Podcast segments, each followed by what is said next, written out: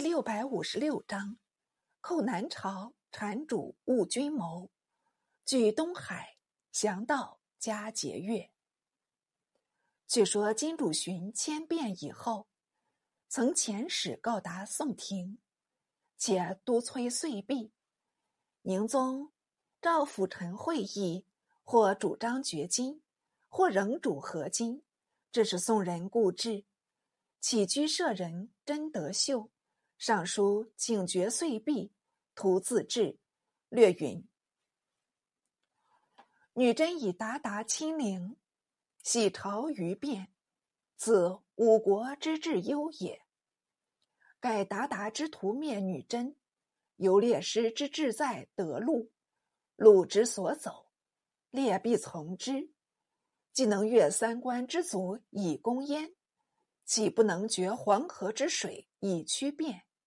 使达达虽能如刘聪，使乐之道有中原，则疆场相望，变为邻国，故非我之利也。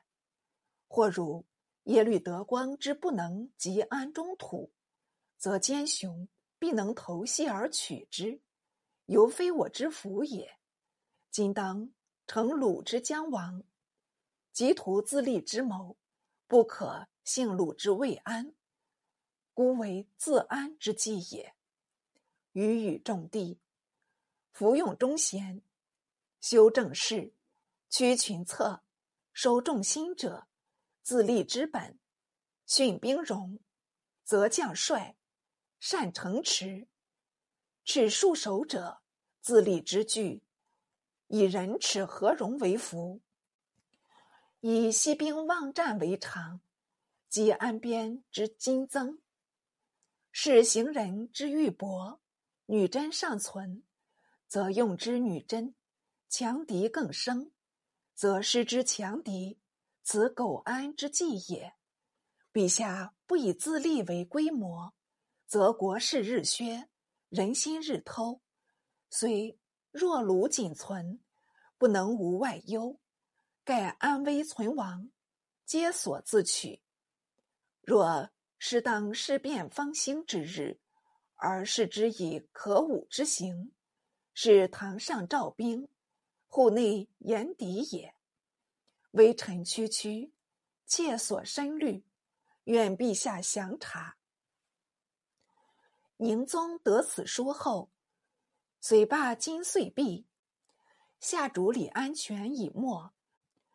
祖子尊虚继立，遗书蜀中，请加工金人，同赴故土。属臣以闻，宋廷不报。自父遣使贺金廷正旦、刑部侍郎刘耀等及太学诸生上章谏阻，一节不答。继而命真德秀为江东转运副使，德秀必辞，奏臣武士。一宗社之耻不可忘，只报金仇；二比邻之道不可轻，指达达及山东二寇；三幸安之谋不可恃，指今衰不足为幸；四岛鱼之言不可听；五至公之论不可忽。五事以下，有立臣从前祸患，共有十师。反复约一二万言，宁宗也不置可否，随他说了一通，好似没有听见一般。真德秀只好走了。嘉定十年，金主寻信王氏安言，意图南侵，令为淮南招抚使。主虎高齐也劝金主亲送，开拓疆土。金主即命乌古论庆寿完颜赛部率兵渡淮，取光州中杜镇，杀死阙场官盛允生。庆寿复分兵犯樊城，为枣阳光化军，令遣完颜阿陵入大散关，攻西河，皆城株洲。宋廷闻警，即命京、胡制置使赵方江淮制置使李傕，四川制置使董居仪，分与金人，变异形式。赵方字彦直，衡山人士，常从张氏游。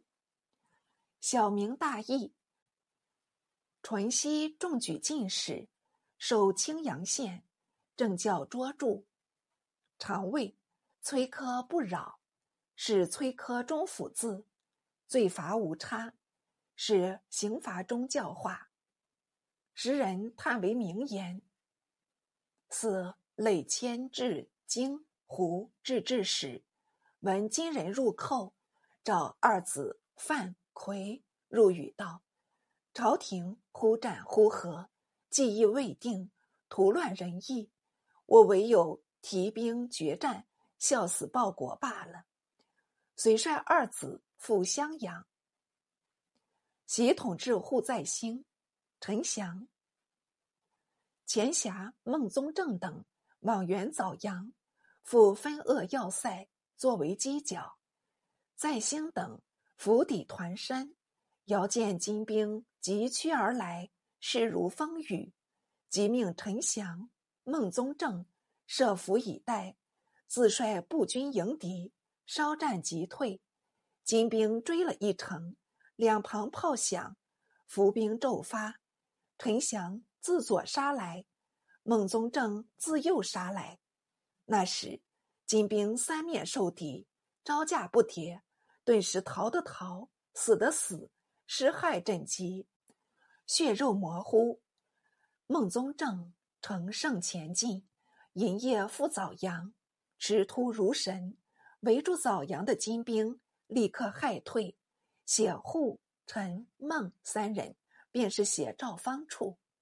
宗正入枣阳城，报捷襄阳，赵方大喜，便令宗正全知枣阳军，为己经胡将王兴、刘世兴，一连败金人于光山、随州间。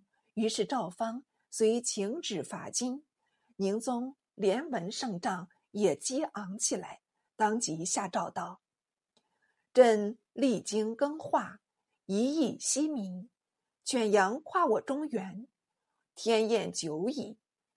糊涂失其故学，人尽逐之，岂不知机会可乘？愁耻未复，念俯身于信士，时重其于兵端。今鲁守败盟，敢行犯顺，必屈我直，师出有名，协作同仇，实不可失。何兆欲中原官吏军民各身义愤，共讨逆胡。国有非常之勋，自有不次之赏。有能去逆孝顺、倒戈用命者，亦当设笔前签，量能录用，真有厚望焉。这诏下后，两边备战日急。李全是在世时破举。密、清三州应得任官。今完颜塞部复率众攻枣阳，号称十万。孟宗正修成绝豪，誓师守御，又约户在兴为外应，与金兵相持三月，大小七十余战，无一错失。塞部奋胜，仗着兵众，环壕筑垒。